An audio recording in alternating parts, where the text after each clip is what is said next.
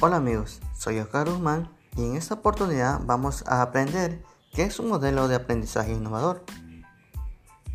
Como todos sabemos que educar y aprender son conceptos comunes, relativamente fáciles de identificar y que vemos reflejado en nuestro día a día, a menudo y en casi todo lo que hacemos. Pero, sin embargo, comprender qué significa el aprendizaje y qué, qué pretende inculcarse con la educación, tanto formal como informal, especialmente en los niños y personas en el desarrollo de la educación. Así, ¿cómo llevarlo a cabo? Es más complejo que lo que aparenta ser. Las diferentes maneras de ver la educación han ido generando que a lo largo de la historia hayan surgido y aplicándose diferentes modelos pedagógicos. En esta oportunidad voy a hablar sobre un modelo, el modelo educacional constructivista. El modelo educacional constructivista es uno de los que mayor utilización y aceptación tiene en la actualidad, basándose en los conceptos de Piaget, pero también junto con las aportaciones de otros autores muy destacados como Vygotsky.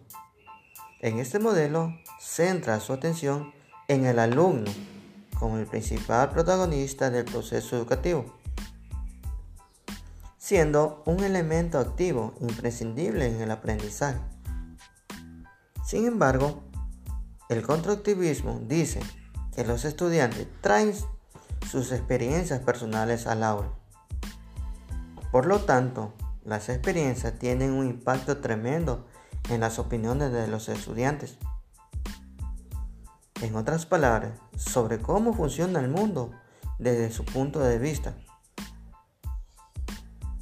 Sin duda, los estudiantes llegan a situaciones del aprendizaje con una variedad de conocimientos, sentimientos y herramientas o habilidades. en consecuencia, a partir de aquí, es donde debe comenzar el aprendizaje. Es el punto de partida. En este modelo, la triada profesor, alumno y contenido es vista como un conjunto de elementos que interactúan de manera bidireccional el uno con el otro. Que si no hay profesor, no hay quien imparta la clase. Si no hay alumno, no hay a quien impartir la clase. Y si no hay contenido, no hay que enseñar a los alumnos. Se busca que el alumno pueda construir de manera progresiva una serie de significados a partir del conocimiento previo que tiene él, con el profesor y con el resto de la sociedad, en base a los contenidos y orientación inculcados en la educación.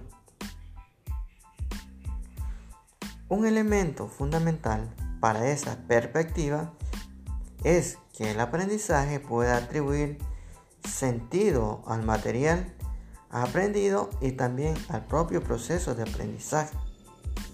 Que él parta de un punto de vista propio. Por ejemplo,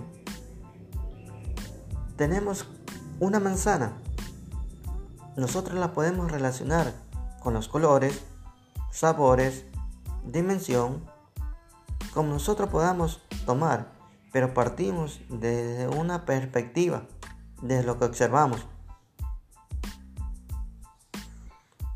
Se trata de optimizar al máximo posible las capacidades del alumno, de tal manera que se cargue al máximo nivel potencial en vez de limitarse su nivel actual real.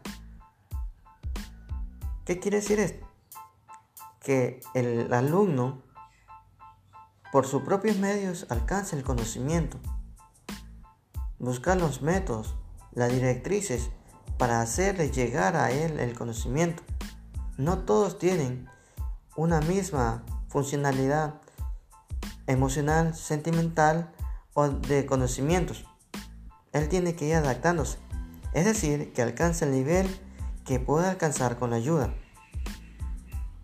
El control se va cediendo progresivamente al alumno según va dominando el aprendizaje, de tal manera que se logren una mayor autonomía y capacidad de autogestión de su propio aprendizaje. Buenos amigos, espero que este tutorial le haya gustado y será hasta una próxima oportunidad. Muchas gracias y Dios me lo bendiga.